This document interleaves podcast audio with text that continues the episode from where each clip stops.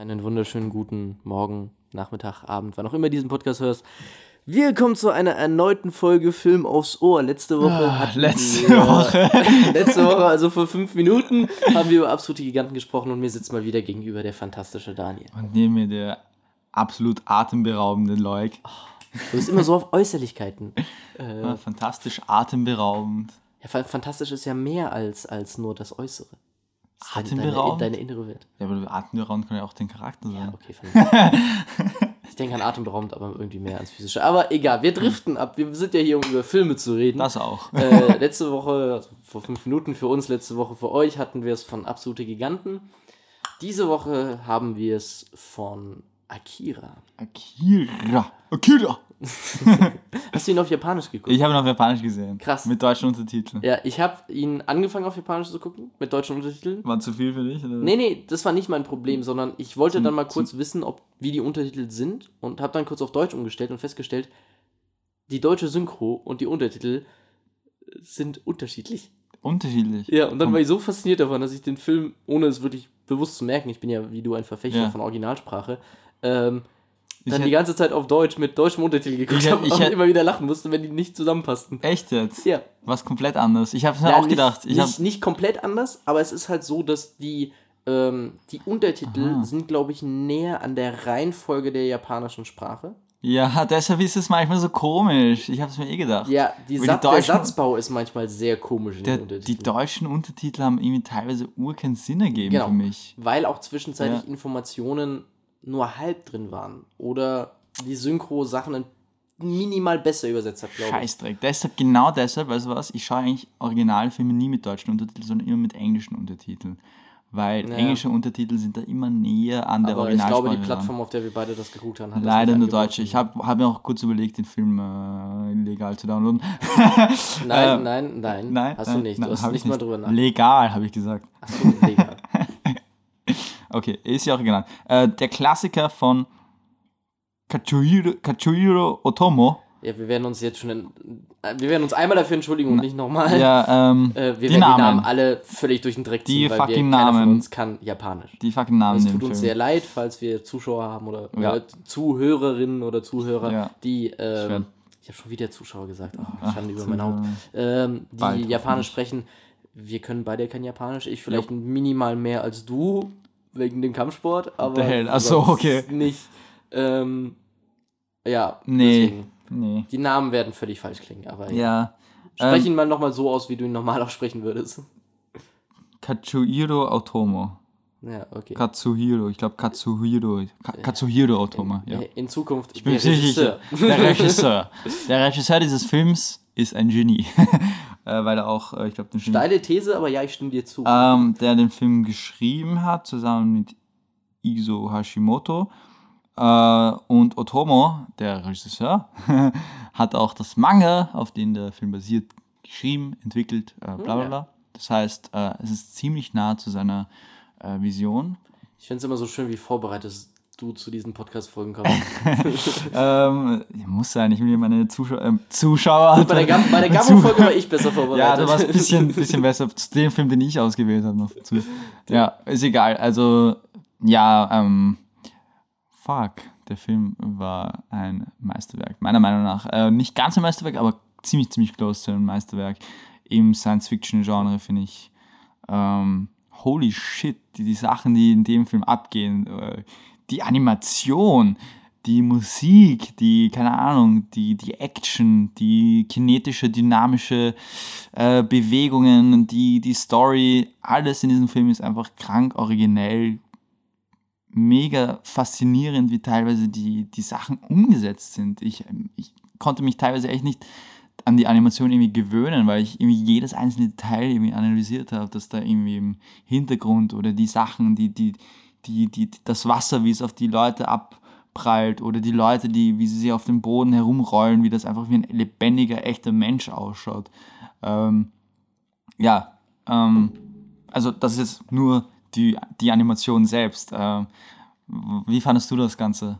Also ich fand die Animation auch äh, sehr solide. Ich bin, ich bin leider jemand, Animation, ich glaube, ich habe es in der Love, Death and Robots Folge schon erwähnt, Animation ist nicht mein Ding. Ah, okay. Ich bin, also ich tue mich da immer schwer. Ich kann es Okay. schauen und es gibt auch einige Animationsfilme, Ja. gerade die ganzen Pixar-Klassiker und so, die ich natürlich auch absolut mag und so. Mhm, mhm. Aber Animationsfilme waren nie so ganz mein Bier. Okay. Ähm, keine. Ahnung, ich äh, stehe da vielleicht einfach ein bisschen zu sehr auf äh, echte Schauspieler. Mhm. Ähm, weswegen ich auch zum Beispiel immer einen echten Schauspieler oder Schauspielerin in Kostüm besser finde als CGI. Werde ich immer bevorzugen, Mhm, egal wie gut das CGI Mhm. ist. Da bin ich einfach so, da bin ich vielleicht ein bisschen altbacken. Ähm, wie gesagt, Animation, ich bin kein Feind von Animationen oder so, aber ich schaue im Verhältnis sehr wenige Animationsfilme. Ähm, und ich muss auch zugeben, zu wenig japanische Animationsfilme. Aber auf jeden Fall, ich auch. Ähm, Aber das will ich auf Also jeden Fall ändern. Die nächste Baustelle, wo Ja. ich Filme nachholen muss. Ähm, Aber prinzipiell zum Animationsstil, Mhm. ähm, ja, sehr interessant. Ähm, ich finde, man merkt dem Film so ein gewisses Alter an bei der einen oder anderen Aha. Animation. Okay. Gerade wenn es um so Sachen wie äh, die Mimik geht, die doch relativ simpel gehalten ist, was nicht unbedingt schlecht sein muss. Ich glaube, das ist aber auch so ziemlich dieses Anime. Ähm, Ja. Feeling, das auch so bei, bei, bei neuen Produktionen ist das noch immer so, dass die Ja. Gesichter sich so von, einen, von einer Mimik zur nächsten irgendwie so komplett äh, abstrakt irgendwie so verändern, finde ich. Ja, was ja auch Ja. so gewollt ist bis zu einem gewissen Punkt. Ich ne? glaube, aber, Ähm, aber es, der Film ist, das muss man einfach sagen, extrem flüssig und vibra Ja, genau, vibrant. Ja. äh, farbig, du hast Dynamik vorhin farbenfroh. erwähnt, ja. ja. Es ist auch der Film, also zu dem Film gibt's im Gegensatz zu äh, dem Film, den wir davor gemacht haben, etlich, also richtig viel äh, Trivia. Der hat auch ein paar Das mehr Zuschauer Der, gehabt, der ich. Film hat auch ein bisschen eine größere Fanbase. Ähm, ähm, das ist der Film, der zu dem Zeitpunkt, wo er gemacht wurde, die meisten Shots hatte für einen Animationsfilm. Die, Krass. die, es, wurden, es, wurden, es wurden mehr oder weniger neue Farbtechniken verwendet, weil der Film irgendwie so groß und, und äh, aufwendig war. Es war auch der teuerste Animationsfilm in Japan, der rausgekommen ist, 10 Ja. Millionen Dollar. Ähm, ähm, was für ein Zeichentrickfilm ziemlich Film ist, äh, Äh, ziemlich Vor allem viel in der damaligen Zeit. Genau, Also, äh, heutzutage schlucken Animationsfilme gerne mal mehr. Nämlich CG, ja genau, CG als, ist äh, als Echtfilme holy geworden. fucking shit, ja genau, ja. Ähm, aber ja, für die Also damalige ich Zeit, find- acht- äh, 88. ist der 800, Film also ich finde, man merkt auf jeden. Fall, dass ein riesiger Aufwand hinter diesem Film steht. Absolut. Also, Also- was ich auch sagen wollte, Ja. ist halt, ich fand den Film auch großartig. Ich Mhm. glaube, vielleicht nicht ganz so großartig Mhm. wie du, weil Mhm. doch so ein bisschen ein paar Stellen gibt, wo ich ein bisschen arg mit der Stirn gerunzelt habe, aber da kommen wir gleich drauf. Ja, es gibt ein paar echt komisch. Aber ich finde, ja, aber, aber wir reden gleich bevor, drüber. Bevor ja. wir wieder gleich zu Anfang abdriften, ähm, ja, der Animationsstil, Stil- der Animationsstil ist gewöhnungsbedürftig. hm. Äh, zumindest war er das für mich. Also nach Okay. den ersten 10, 15 Minuten war ich voll drin und konnte es mir anschauen. Ja. Aber so, in den, so die ersten paar Minuten musste ich mich schon ein bisschen dran gewöhnen. Ähm, auch weil ich die Kameraführung äh, innerhalb der Animation, es ist halt immer so eine Sache, so, es ist ja keine echte Kamera da. Mhm. Und ich finde, dass man das bei Animationsfilmen manchmal merkt. Und bei dem, das war so ein Film, wo ich manchmal das Gefühl hatte, okay, da bewegt sich gerade nicht wirklich eine Kamera. Das Ach, das Gefühl hattest du, das ist Ja. komisch. Ich hatte genau das Gegenteil, weil es gab wirklich so Momente, wo Sachen out of focus waren, dann wieder in Focus waren, wo sich die Kamera bewegt Absolut. hat. Ein Objekt war im, im, im vorderen. Hintergrund und es ist dann so am Objekt vorbei. Die Kamera hat wirklich so Schwenks gemacht, wo, du, Ja. wo ich dachte irgendwie so, und das hat auch was vielleicht mit der, mit der Bewegung der Charaktere zu tun, die irgendwie ziemlich realitätsnah teilweise waren. Zum Ja. Beispiel, wo in Slow Motion eine Person, ein einer von den Clowns, das sind die, die Gang-Member, Member, äh, vom, vom Motorrad fallen und dann in Slow Motion am Boden ankommen, sich rollen, Ja. ein, ein Arm bricht und alles in Zeitlupe und jede einzelne Beweg Bewegung ist so realitätsnah, dass ich teilweise Ja. echt, äh, ja, ich war einfach fasziniert halt. Ja, Äh, absolut. Und ich bin, Also- ich bin im Gegenteil zu dir bin ich ein riesiger Animationsfan. Also Mhm. äh, ich liebe Animationsfilme. Ähm, und ich finde auch, ich finde es manchmal echt eine Frechheit, wie sie vernachlässigt werden im äh, Awards, äh, in der Award-Season. ja, oh Gott.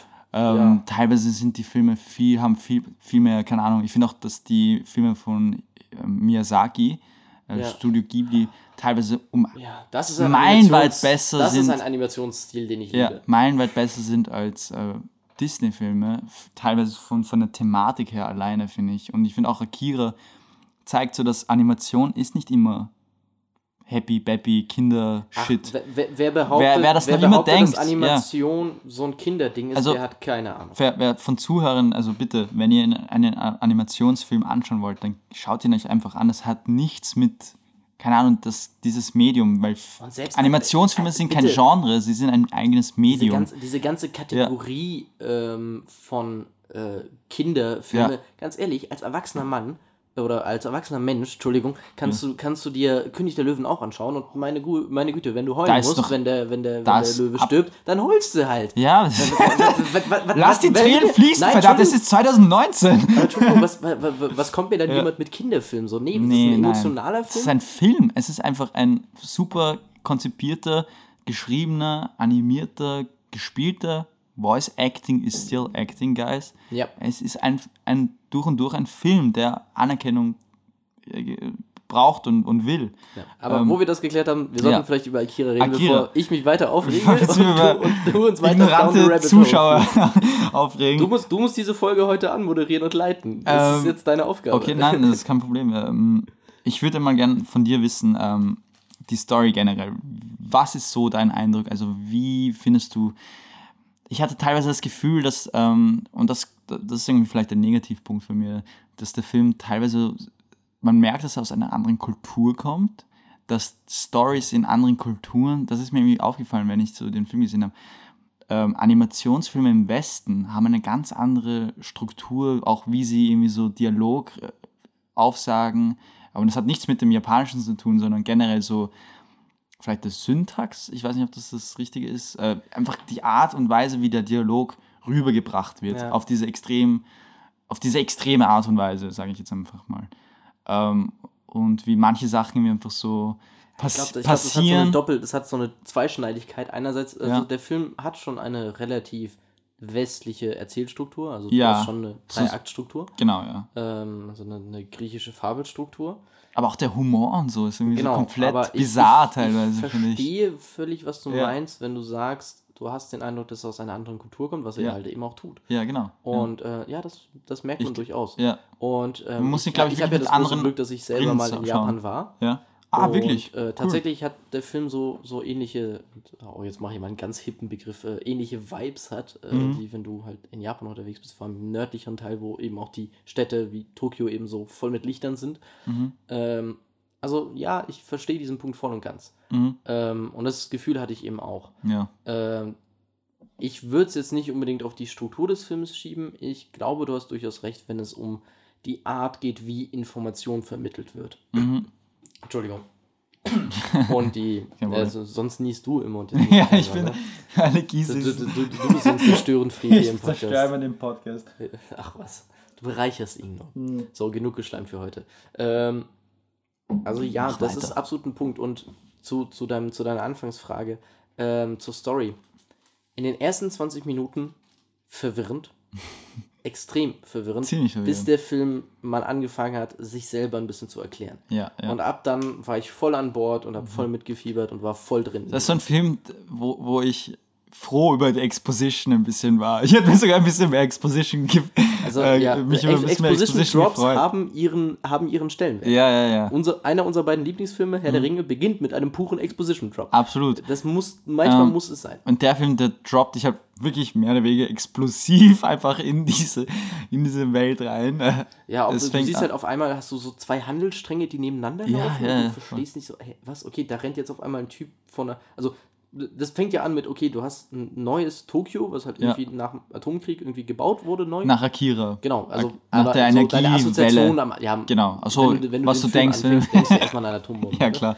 So, und dann hast du, okay, da ist irgendwie Studentenprotest. So, okay, Neo-Tokio. verstehe ich. Ja. Dann hast du irgendwas mit Motorradgangs so. Okay, ja, dann bist du wieder bei den Studentenprotesten und dann rennt auf einmal ein Typ mit irgendeinem Kind rum, was aber alt aussieht. Und, Ja, genau. Hey, was hatte das mit, den, mit der Motorradgang zu tun? so geil. Und dann rennt die Motorradgang wieder in der Gegend rum und dann wird auf die Studenten geschossen. Und am Anfang springt der Film so von, von einem Setting zu Wie anderen. fucking brutal der Film auch ist. ey. Das auch, aber da, da können wir gleich drüber reden. Ja. Aber was der Film dann macht, ist, ich glaube, so bei der 20-Minuten-Marke oder so, lass mich lügen, ich weiß es gerade nicht mehr. Aber irgendwann führen diese ganzen Handlungsstränge zusammen und du sitzt da und sagst so, Ah, jetzt genau. habe ich verstanden. Und ab da war ich an Bord. Aber alles davor Ja. habe ich als extrem verwirrend und auch durchaus anstrengend empfunden. Es ist auf jeden Fall, ich, ich, ich hatte auch nach einer Zeit, war ich, war ich dann ein bisschen so, uff, jetzt wird gerade jetzt wird's Er gerade ein bisschen heavy, echt, echt mühsam. Ähm, allerdings war ich immer so fixiert auf diese, auf diese Animation selbst und die hat mich immer irgendwie, ähm, vielleicht lobe ich gerade ein bisschen zu sehr an die Animation, aber das muss man halt einfach auch bei so einem Film. Ähm, allerdings, ich fand die Handlung selbst auch ziemlich originell. Also es geht halt um, um, diese, um dieses Brüderpaar, mehr oder weniger. Sie sind keine Brüder, sie sind fest ziemlich äh, befreundet. Äh, das sind, jetzt schaue ich mal endlich auf IMDb, darauf habe ich schon Ja, gewartet. aber, aber da kann ich, da kann ich kurz, kurz Ja. m, reingrätschen. Ähm, ja, die Story ist originell, aber sie ist auch so oft kopiert worden, dass sie sich, wenn den, ich habe den Film ja zum ersten Mal jetzt gesehen, ja, ich kann mir gut vorstellen, dass sie originell ist, aber diese Art von Story habe ich gefühlt im US-amerikanischen Kino schon tausendmal gesehen. du meinst, In schlechter, aber per se habe ich die Story schon mal gesehen. aber so in der Art und Weise, dass. Nee, nee, nicht in der Art Du und meinst Weise. jetzt ganz, wenn du jetzt alles rausnehmen würdest, die was Grundstruktur von, du hast halt eben zwei Freunde, der eine beschützt den anderen irgendwie. Und, Wel äh, ja, genau, welcher Film hat das irgendwie kopiert irgendwie? Oder welcher Film? Ja, ich kann es dir gar nicht so, so genau benennen, aber es kommt mir halt bekannt vor. Ich meine, die Dynamik von den beiden hat ja Ich ein mein, so- bisschen was von Frodo und Sam, ne? Ja, aber ich glaube, es ist irgendwie, es ist irgendwie so ein Film, der wirklich nicht so gut war. Oder vielleicht ein Film, der doch sehr gut war. Ich weiß es jetzt gerade nicht. Ja, aber also, Aber wie gesagt, es, also das- diese, diese das sagt halt- ist bekannt. Ja, aber das sagt halt auch sehr viel über den Einfluss von, von dem Film halt auf Genau, man- westliche man- Kultur, absolut. westliche Filme, ähm, Das war, westliche das, war Kultur, der, westliche das, Filme. das war der Film, der Ja, ja, aus. diese Hysterie in den 90ern ausgelöst ja, hat. ja. Also Das war der erste Anime-Film, der wirklich einen westlichen Einfluss, einen Einfluss auf, den, auf das westliche Und Kino hatte. Viel Geld verdient hat. und dort auch extrem eine riesige Fankultur entwickelt hat. Also jeden, jedenfalls, um hier mal die Zuhörer aufzuklären. Wir haben einen starken äh, Protagonisten zusammen mit äh, einem eher im Film als äh, etabliert worden als äh, ein eher schwacherer Typ, der beschützt werden muss von dem Stärkeren, der hier Kaneda heißt Ja, der stärkere Kaneda. der auch bekannt ist durch sein rotes Spike, das in der Popkultur extrem oft verwendet wird. Ja. Example Number One, Ready Player One. ähm, Stimmt, ja. ja, da spielt es eine große Rolle zum Beispiel. Und äh, der Charakter, der dann Superkräfte bekommt, mehr oder weniger, heißt ähm, Tetsuo. Tetsuo. Also Tetsuo und äh, Kaneda. Tetsuo, oder? Ist da Tetsu- ein R drin? Äh, es ist nur Tetsuo. Tetsuo. Tetsuo. Ey, diese Namen. Ja. Ich wünschte, ich könnte ähm, Japanisch. ich fand, ich fand das vor allem, ich wurde zu, vor allem am Ende wurde ich dann, wie ich, wo dann irgendwie aufgeklärt wird, die, die Beziehung zwischen ähm, Kaneda und Tetsuo, die für mich am Anfang gar nicht so klar war, weil das irgendwie so, weil du eben so gleich reingedroppt wirst. Die ist gar nicht bewusst, dass die eigentlich, ich dachte irgendwie so, er, er ist einfach Teil der Gang und der Typ ist irgendwie so der Anführer und er macht halt die anderen ein bisschen, Und da sind sie wir folgen halt so. 20 Minuten. Ich glaube, Die ersten Ein- 20 Minuten ich glaube, sind heftig. ist das Schwächste am ganzen Film. Ja. Danach wird der Film immer nur stärker. Immer besser und eben ganz am Ende war ich dann schon ein bisschen so emotional, wie ich dann so Ja. rausgefunden habe, die Beziehung zwischen den beiden war echt wunderschön, wie sie das gezeigt haben, so, ah, du bist auch der Neue und ich bin auch Ja, der mit Neue. Und dann, ja. und das macht es auch irgendwie ein bisschen äh, tragischer, dass Er hat sein Handy. Oh mein Gott, mein Handy. dum, dum. Flugmodus Wir sofort. müssen, wir müssen, wir müssen so, ein, so ein Sparschwein hier. Irgendjemand. Wenn das Handy von jemandem Holy klingelt, shit, da bin das ich jetzt schon, äh, wäre ich schon pleite. Ähm, jedenfalls ähm, wollte wollt ich nur sagen, dass halt die Beziehung zwischen den beiden ist vielleicht am Anfang nicht ganz klar, gegen Ende super klar, Ja. super schön. Und wenn ich glaube, ich den Film jetzt nochmal noch mal anschauen würde, würde ich den Film, glaube ich, sogar noch Oh, mehr enjoyen Sowieso können. sowas von nochmal super. Es freut mich, ja, weil ich Also, auch. Ich, ich habe, ich hab, Ja. glaube ich, klang gerade ziemlich meckermäßig, aber Ja. ich habe den Film sehr, sehr, sehr gemocht. Super, okay, ja. So, Ich erst, hab- wenn ich, wenn ja. man erstmal wenn man erstmal in dem Film drin ist und Ja. die Story gecheckt hat, wie gesagt, diese ersten 20 Minuten sind hardcore verwirrend. Die sind aber wenn man erstmal drin ist, dann wird er immer besser. Und Ja. was ihn abhebt, glaube ich, von Filmen, die so eine, so eine, so eine Freunde gehen auseinander Mhm. und beschützen sich dann doch wieder gegenseitig, ähm, Plotline haben, was ihn, was ihn davon unterscheidet, ähm, sind halt auch so Sachen wie diese verschiedenen Metasequenzen und Traumsequenzen gegen Ende und so. Mhm. Ja.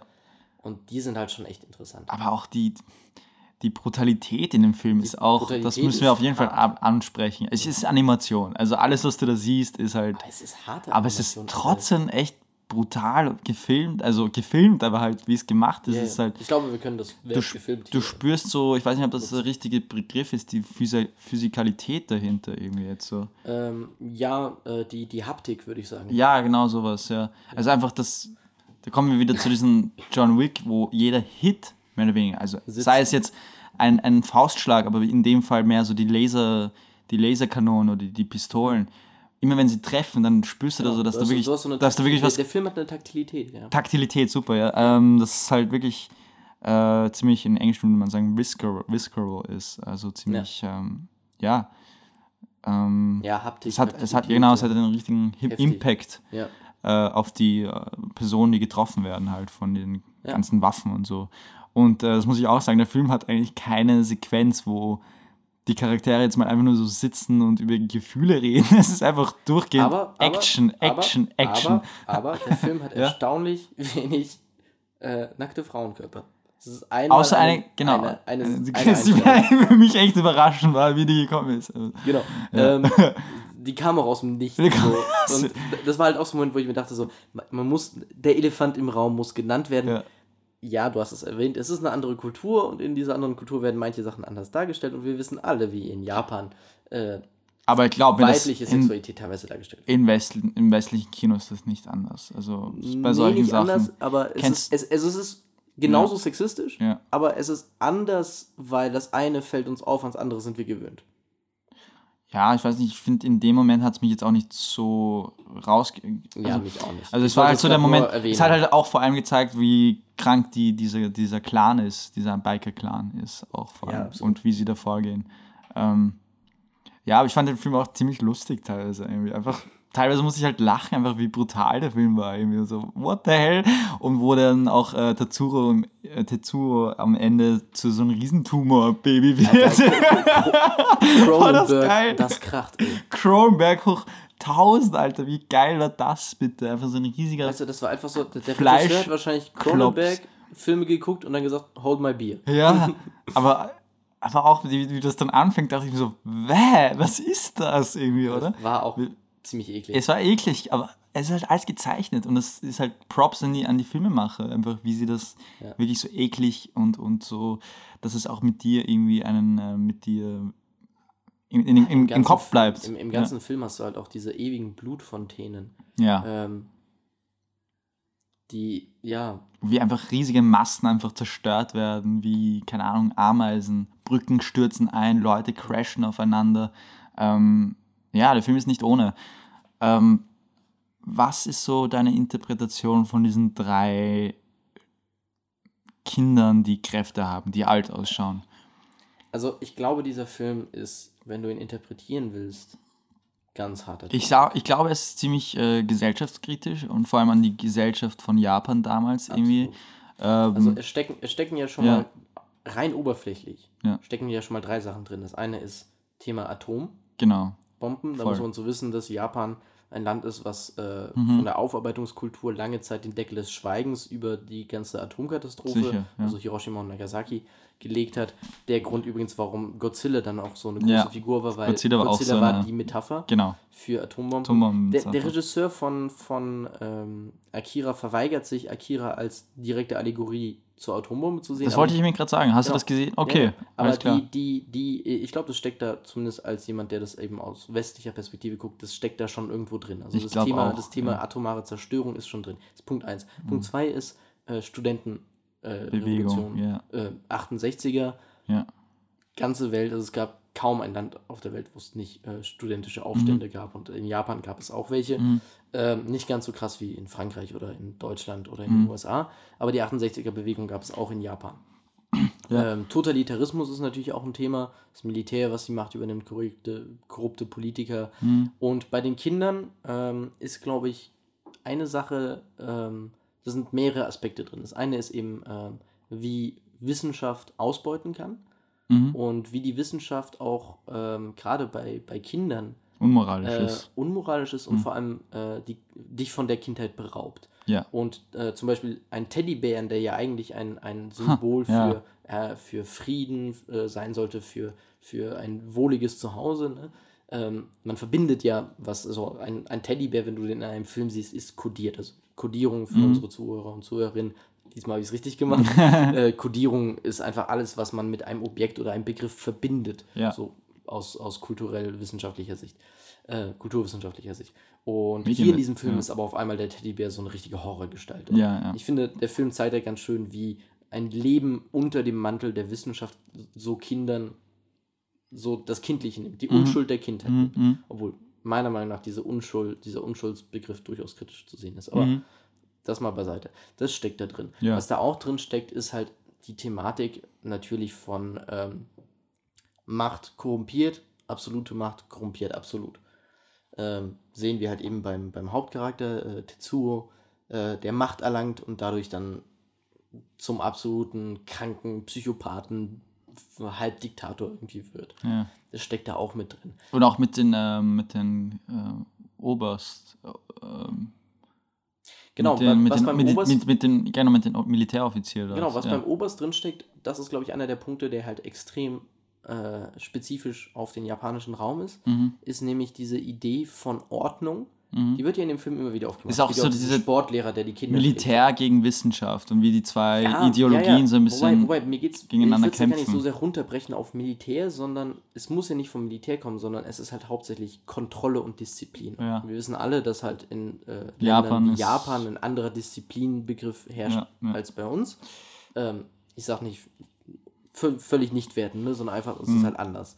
Ähm, und ich finde, das transportiert der Film relativ gut. Mhm. Also dieses Thema von, von Disziplin und wie eben eine Gesellschaft, die im Umbruch ist, hier wieder diese studentische Revolution, die so den Background bildet des Ganzen, diese, diese Terrorangriffe, Ja. ähm, eben so diese, dieser, dieser Zwiespalt von Kontrolle, weil wir als Zuschauer wollen ja einerseits, dass der Oberst es irgendwie schafft, weil wir wissen, okay, ähm, Tetsuo macht eine alles kaputt. riesige Gefahr. Aber andererseits wollen wir halt auch nicht, dass Tetsuo leidet und wir wollen auch nicht, dass der Oberst auf einmal Ich glaube ich glaub wird. vor allem, dass. Ich glaube aber trotzdem, dass die Zuschauer nicht wollen, dass der Zensur von dem Militäroffizier gekillt wird, sondern eher von, Eben, vom, eben. von seinem Freund, von seinem Genau. besten Freund. Ja, und diese, Ähm, also ich glaube aber auch, man will nicht wirklich, dass er stirbt eigentlich. Man, will nicht, man, Ähm, man dieser, merkt dieser auch, dass. Zwiespalt, ja. den dieser Film schafft, der, den finde ich ganz gut. Mhm. Ähm, weil wenig Filme schaffen es wirklich, auch Serien, äh, schaffen es sich wirklich, dass du gleichzeitig für zwei gegenüberliegenden Seiten, dass Mhm. du irgendwie dass mitfieberst du, dass du verstehst auch, Genau. irgendwie von welcher Seite sie gerade kommen. Genau, Allerdings konnte ich den Militäroffizier nie ganz, also ich glaube, der war wirklich einfach nur machtbesessen und wollte halt wirklich. Mm, Nee, die ganze- nicht, zum Beispiel, er, er, er sorgt sich ja schon um diese, diese Kinder mit den Kräften und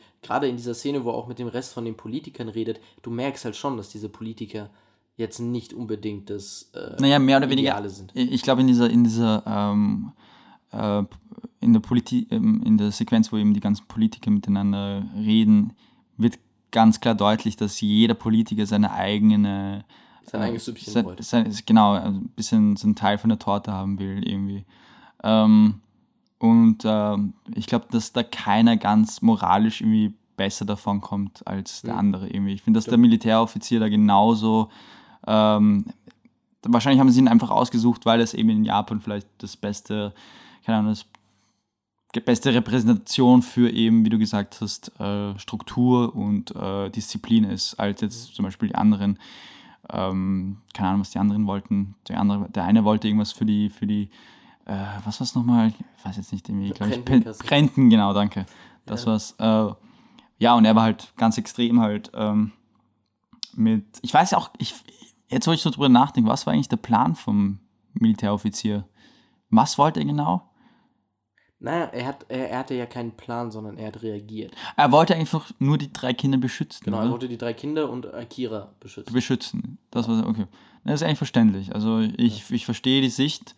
Allerdings ist halt auch extrem, also ist einfach extrem vor, vorgegangen. Aber wa- was halt in diesem Film, glaube ich, drinsteckt, zumindest das, was ich auch in Analysen darüber gelesen habe, ist Mhm. eben, der Film ist zu einer Zeit entstanden, wo Japan gerade im absoluten Aufschwung war und Mhm.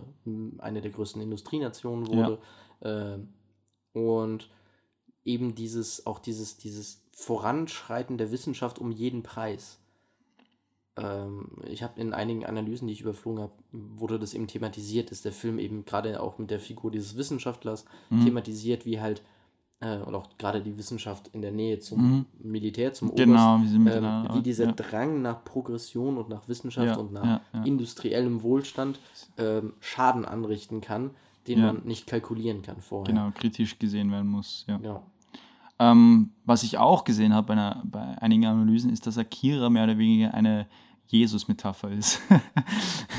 dass eben die Leute, die sich so mehr oder weniger so kleine, du merkst es auch bei so einer, da gibt es so eine Sequenz, wo äh, so, religiösen so Fanatiker religiöse gibt, ja, Fanatiker ja. gibt, die eben sich auf Akira freuen und so.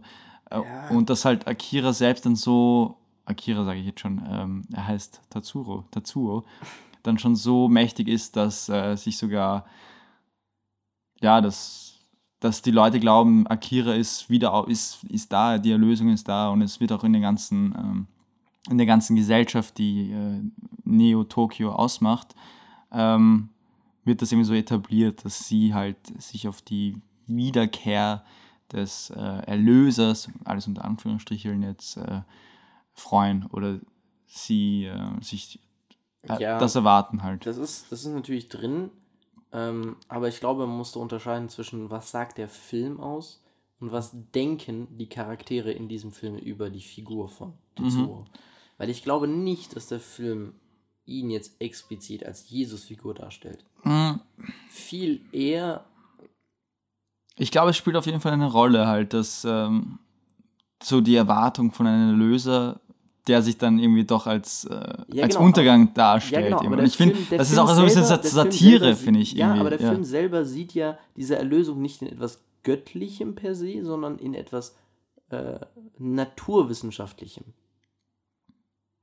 Also Ja, in der all- Wissenschaft. Allerdings bin ich mir nicht ganz sicher, ob Akira, also diese, diese, dieser Junge, der da ähm, diese ganze Macht hat und der dann ähm, stirbt, was am Ende klar wird, äh, und seine drei äh, Gefolgen, beziehungsweise seine drei Freunde halt, die auch äh, so Mächte haben. Man, es ist ja nicht ganz klar, ob sie irdische, irdische Leute sind oder ob sie Aliens schon. sind. Also ich glaube durch diese Sequenz am Ende, wo eben Akira das Kind Aber ist, die, aber die Macht, von der sie reden, was Ak- Akira ist, Akira ist pure Macht, Energie, die Städte wie Neo-Tokio eben äh, füttern. Ähm, mit Energie füttern. Glaubst du, ist das nicht eine, eine außerirdische Macht, von der sie reden, Energie? Das würde mich stark wundern, weil das wird nicht so thematisiert. Das heißt, es ist einfach eine Welt, wo Science Fiction existiert oder so. ja, es ist ja eine Science-Fiction-Welt und Eh. es ist halt einfach eine Welt, wo es halt diese Macht gibt. Mhm. So habe ich das verstanden. Also Okay. ich habe da nicht irgendwie an außerirdische Sachen gedacht, Hm. weil das erzählt der Film so auch nicht. Hm. Aber um auf diese Naja, weil sie dann- Frage zurückzukommen. Es wird ja irgendwie so, der Wissenschaftler sagt dann am Ende so, ich, sie haben gerade ein neues Universum geschaffen. Ja. Also für mich ist es sehr, keine Ahnung, das ist für mich sehr außerirdisch, finde ich so. Ja, das wobei die ist- ganze Sache mit einem neuen Universum Am Ende, auch in der das, was du am Ende hast, ist ja, dass die ganzen. Sterne, du bist dann wirklich so im, im Sternenhimmel mehr oder weniger, also im, im Weltall bist du Ja, dann mehr oder weniger. Äh, was, was meine Interpretation war, ist, dass dann wirklich dann so mehr oder weniger ein, vielleicht nicht neues Universum, aber so, eine, ähm, so ein Raum geschaffen wurde und wir wissen nicht, wo dieser Raum existiert. Also wo ich- sich diese vier, mittlerweile fünf, glaube ich, Charaktere dann aufbefinden. Das wären dann Ja. die drei, also Akira, dieser Ja. sehr starke, powerful Young Boy, äh, Tatsuo und die und drei, die drei und die drei Kinder. Aber ich glaube, ich glaub, du siehst das. Also ich glaube, dass. Es ist lustig, dass es halt aus meinem Mund kommt, aber ich glaube, dass du da zu viel interpretierst. Ich habe das einfach wirklich nur so verstanden, dass eben durch diese, durch diese Energie, die freigesetzt wurde, halt wirklich ein neues Universum entstanden ist, was halt parallel zu dem Universum, das wir in dem Film Glaubst du kennen, wirklich? existiert. Also es gibt wirklich viele Leute, die sich nicht dem, also nicht ganz bewusst sind, also nicht ganz genau wissen, was der Film mit der Endsequenz aussagen will.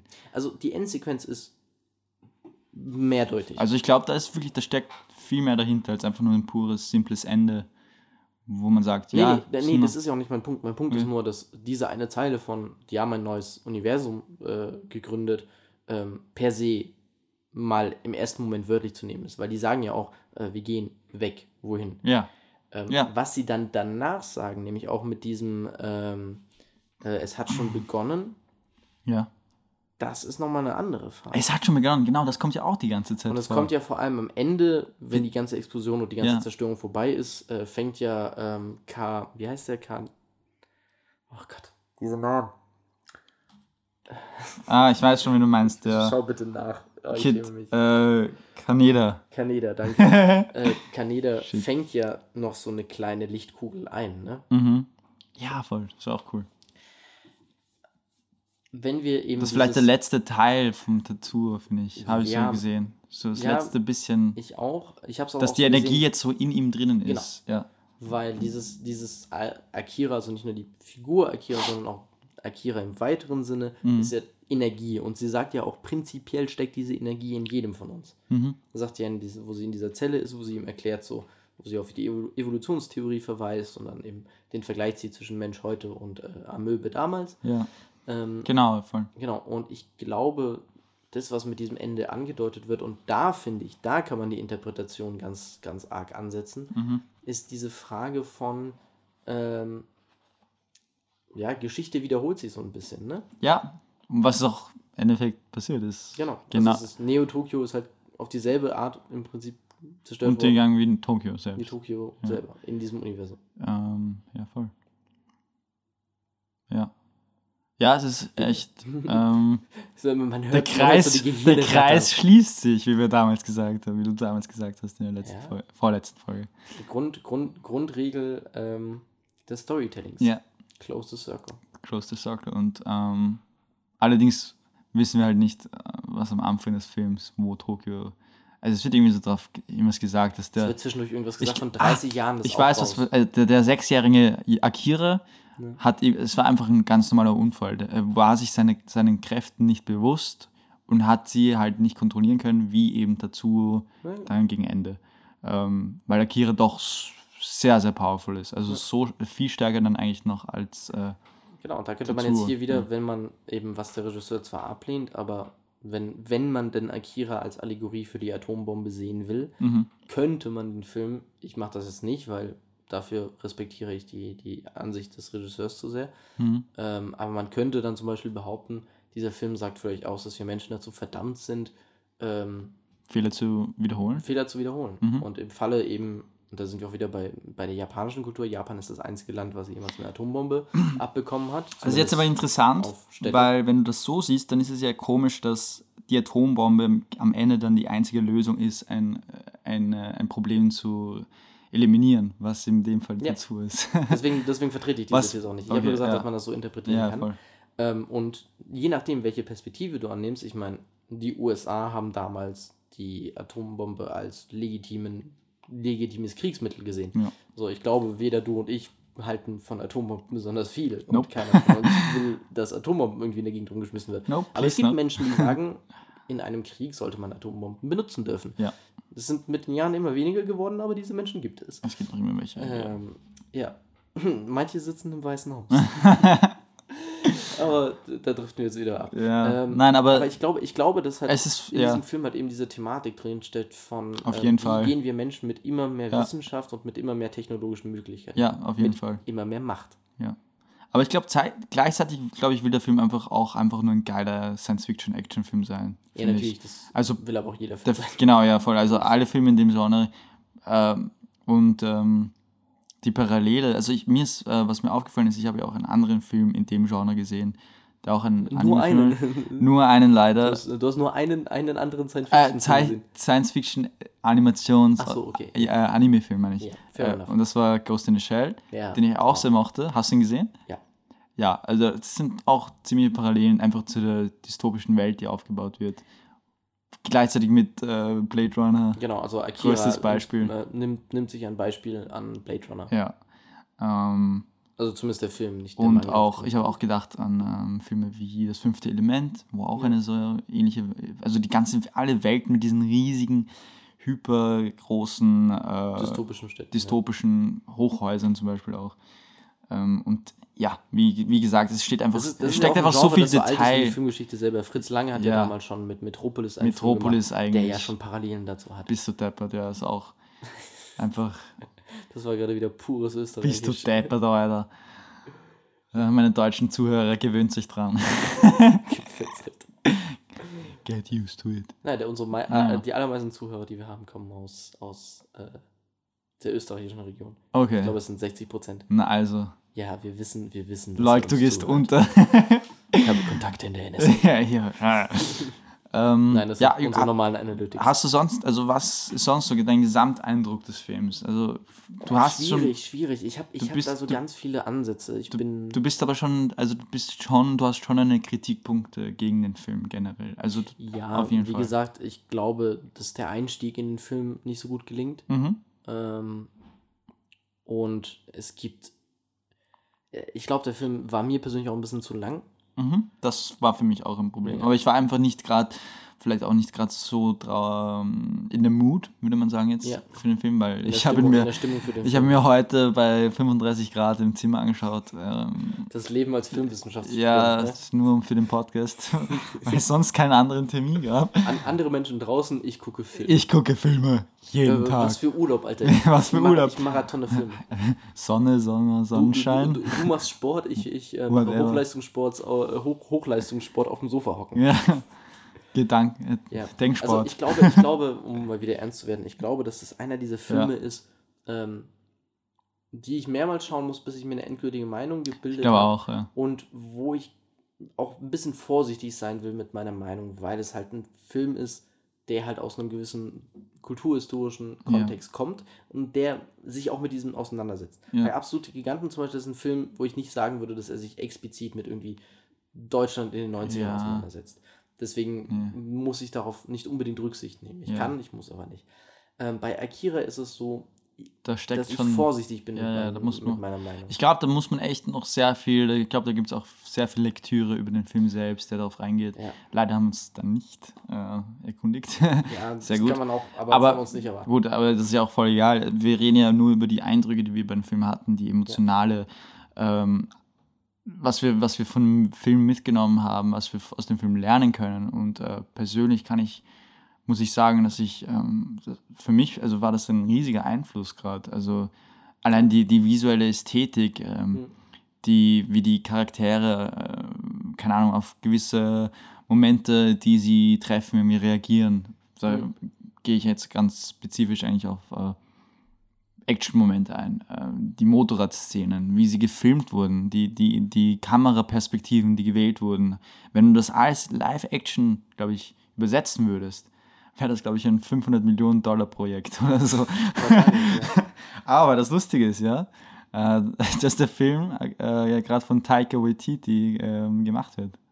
Soll 2021 in die Kinos kommen.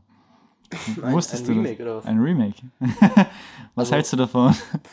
Du weißt ja, wie ich zu Remakes stehe. Also Ja. Re bei Remakes klingeln bei mir erstmal alle Alarme. Ja. ja, es ist ja schon Animes in, äh, in Live-Action zu äh, übersetzen, Ja. ist ja keine Neuigkeit. Es Ja. gab es schon mit Ghost in the Shell, Ja, das ein riesiger äh, Flop war. Ja, zu Recht. Dragon, Dragon Ball, habe ich gehört, ist einer der schlechtesten Filme aller Zeiten. Habe ich gehört. Ich werde ihn mir auch nie geben. Also, Vielleicht aus irgendwelchen Interessen, ja, Vielleicht, Interessensgründen. wenn ich ihn eines Tages aussuche. Ja. Das Nee, wäre eigentlich auch interessant, so einen Trash-Film zu machen. das Ding ist halt bei mir immer so: Remake, Schritt 1, Mhm. oh Gott, bitte nicht noch ein Remake. Schritt 2, wer macht's? Genau, Und jetzt, wo du Taika Waititi sagst, das wollte ich gerade von dir wissen, ja. ich bin mal gespannt, weil Taika Waititi Für mich eine- mag ich. Ja, aber für mich war das, ein, ist das eine komische Choice, wenn ich jetzt so den Film betrachte. Der hat nichts mit seinen anderen Filmen zu tun. Aber gerade das könnte es gut machen. Ja, Weil ich finde immer Remakes dann interessant, wenn sie einen neuen Ansatz präsentieren. ja. Sprich, wenn Ich sie hoffe, er konzentriert sich nicht zu sehr auf die äh, lustigen Momente, mehr oder weniger. Humorvollen Momente. wie gesagt, es kommt darauf an, was er damit macht. Er kann Ja. das zu einer Komödie umdrehen, wenn er will. Wenn er das richtig verpackt, dann bin ich damit voll on board. Ähm, ich, bin, ich bin da immer so jemand, der sagt, so ein, ein, ich sehe auch, ein Remake sollte auch für sich stehen. ja, Ähm, am besten ist es, wenn halt ein Remake ähm, dich in deiner Erfahrung bereichert. Sprich, wenn du einen Film guckst, der irgendwie in den 80ern gemacht wurde und dann das Remake und du sagst, hey, ähm, keine Ahnung, ich fand den, den Originalfilm geil, so hier, das sind das positive Punkte, das sind das negative Punkte. Und beim Remake finde ich interessant, wie das anders gemacht wurde oder weitergesponnen wurde. Das sind Remakes, die Ja. mich interessieren. Remakes, die einfach nur eins zu eins eine Transposition sind. Eben das hoffe ich, dass da vielleicht das Remake vielleicht ein paar der Kleinigkeiten, die wir gerade gesagt haben, die uns, äh, die, die für uns be- bemängelt, von uns bemängelt, bemängelt wurden, äh, vielleicht irgendwie ausgebessert werden. Äh, Und ich glaube, dass der Film definitiv eine Sprache, eine Filmsprache hat, die sehr 80er Jahre ist, irgendwie auch Die halt auch sehr japanisch ist. die auch sehr japanisch ist und die, die vielleicht auch äh, eigentlich ziemlich gut im ähm, westlichen Hollywood-Kino vielleicht sogar funktionieren könnte, wenn sie es nicht verdümmern. Das, das, das Interessante ist ja Und eben gerade, dass Taika Waititi ist für mich, Kino ja, auch gerade durch diesen Film auch Einfluss eben auf das, äh, gerade Abs- im Science-Fiction-Genre Einfluss auf Absolut. das westliche Kino Ja. genommen hatte. Und ich finde, wenn man so sich Filme wie Blade Runner anschaut, dann oder das fünfte Element zum Beispiel, das Also Blade Runner war ja vor Akira. Also. ja, aber auch zum Beispiel Aber Blade Filme, Runner ist auch. aber hast du den neuen Blade Runner gesehen? Ja, 2049. ja, von Denis Villeneuve. Denis Villeneuve. Absolut Denis genial. Villeneuve, bester und, Mann. Ich und ich kann mir und wenn ich mir den Blade Runner, den neuen Blade Runner Film Film anschaue Akira sehe, dann sehe ich da definitiv Parallelen. Allein Ja, von der ja, ja. Konzipierung, wie das funktionieren könnte. Also es ist auf jeden Fall machbar. Ähm, ein guter Regisseur würde es auf jeden Fall hinbekommen. Und ich glaube, Taika Waititi, äh, wenn, er, wenn er das auf jeden Fall ernst nimmt, und das wird er auf jeden Fall, glaube ich. Ich meine, wo wir es gerade von Remakes haben, Denis Villeneuve arbeitet zurzeit am Dune-Remake. Genau, Dune, Remake, ja auch. Aber Dune war ja auch ein Film, der halt eigentlich nicht gut war. Was Nee, aber David der Lynch trotzdem irgendwie Kult ist. Der Kult ist, aber wo David Lynch auch sich eher von dem Film distanziert. Ja. Und ich finde, Remakes funktionieren eigentlich besser für Filme, die von Anfang an nicht gut waren, um eben Filme zu verbessern. Und Ja. ich finde, das ist der Sinn von Remakes.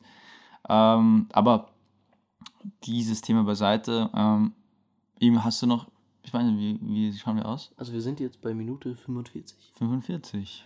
Ja, ähm, ah, ob ich noch Ich was hab sagen habe. eigentlich- Ich, ich weiß nicht, ich, ich hätte Ich- ich- Punkte, man- aber im Prinzip haben wir sie schon genannt. Man kann dann noch, ich glaube, man könnte in den Film extrem ins Detail. Ich, ich will auf jeden Fall, dass ihn Leute anschauen, die ihn noch nicht gesehen haben, die auch denken, Animation kann nur Kinderfilm sein. Das Film Ja. ist ein Paradebeispiel, glaube ich. Also das würde ich nicht meinen Kindern zeigen. Sollte ich jemals Kinder haben. ähm, aber ja, also ich war auf jeden Fall überwältigt. Also vielleicht hätte ich mir einen besseren Zeitpunkt auswählen sollen, den Film anzuschauen. Äh, ist Um ein bisschen harter mehr Cut so in die Welt. Aber trotzdem habe ich die Geni Genialität hinter diesen, hinter dem puren Aufwand hinter so einem Film. Weil ich bin scheiße im Zeichnen. Und wenn ich dann so weiß, dass da lauter geile Künstler dahinter sitzen, die, so, die wirklich, glaube ich, Tag ein, Tag aus so an einem scheiß Frame gesessen sind, das ist echt krank irgendwie.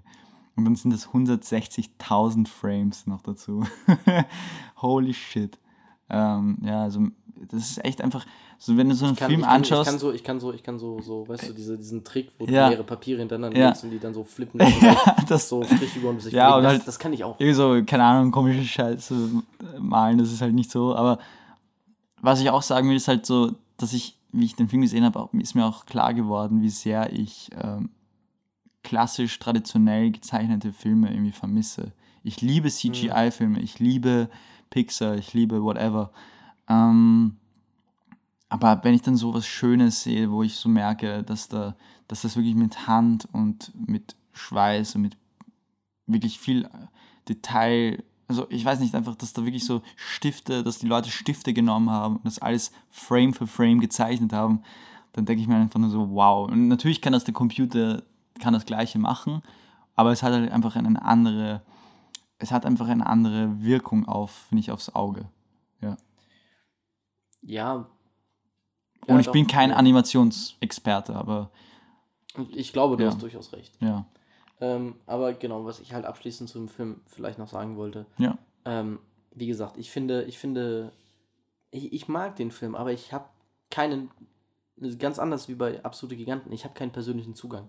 Okay, ja. Und das ist, glaube ich, das, was meine Analyse davon auch so schwierig macht. Mhm. Es ist ein Film, den ich mag, den ich gerne geguckt habe, aber es ist kein Film, der so für mich irgendwie in meiner, in meiner, ähm, in meiner selben künstlerischen Weiterentwicklung einen riesen Einfluss haben wird. Er wird einen Okay. Einfluss haben, Ja. Aber es ist jetzt nicht so wie eben sowas, keine Ahnung, Arrival von Denis Villeneuve, was mich aus allen Wolken hat fallen lassen, Versteh wo ich gesagt habe, so, so Filme möchte ich auch gerne machen. ja. Es ist einfach nicht so die Art von Film, die du. Ja, oder, also Ja. wie gesagt, das hat auch wenig mit, der, mit dem Film selber würdest. zu tun, sondern das hat auch einfach mit mir zu tun. Ja. Das ist halt einfach mein persönlicher Zugang nicht Ja, da. war. ja. Bei Absolute Giganten, wir haben es in der Folge vorhin gehört, Mhm. ähm, du hattest, hast den Film eben genauso betrachtet, wie ich Akira betrachte und ich habe ihn. äh, Wobei ich Akira auch das erste Mal gesehen habe. Genau, aber ja. ich meine nur, ich Ja. habe, äh, ich hatte ja auch schon das erste Mal, wo ich äh, absolute Giganten gesehen habe, diesen persönlichen Zugang. Mhm. So, du hast jetzt zu Akira einen persönlicheren Zugang, einen direkteren Ja. Zugang als ich. Ich sehe ihn irgendwie eher so von weiter weg.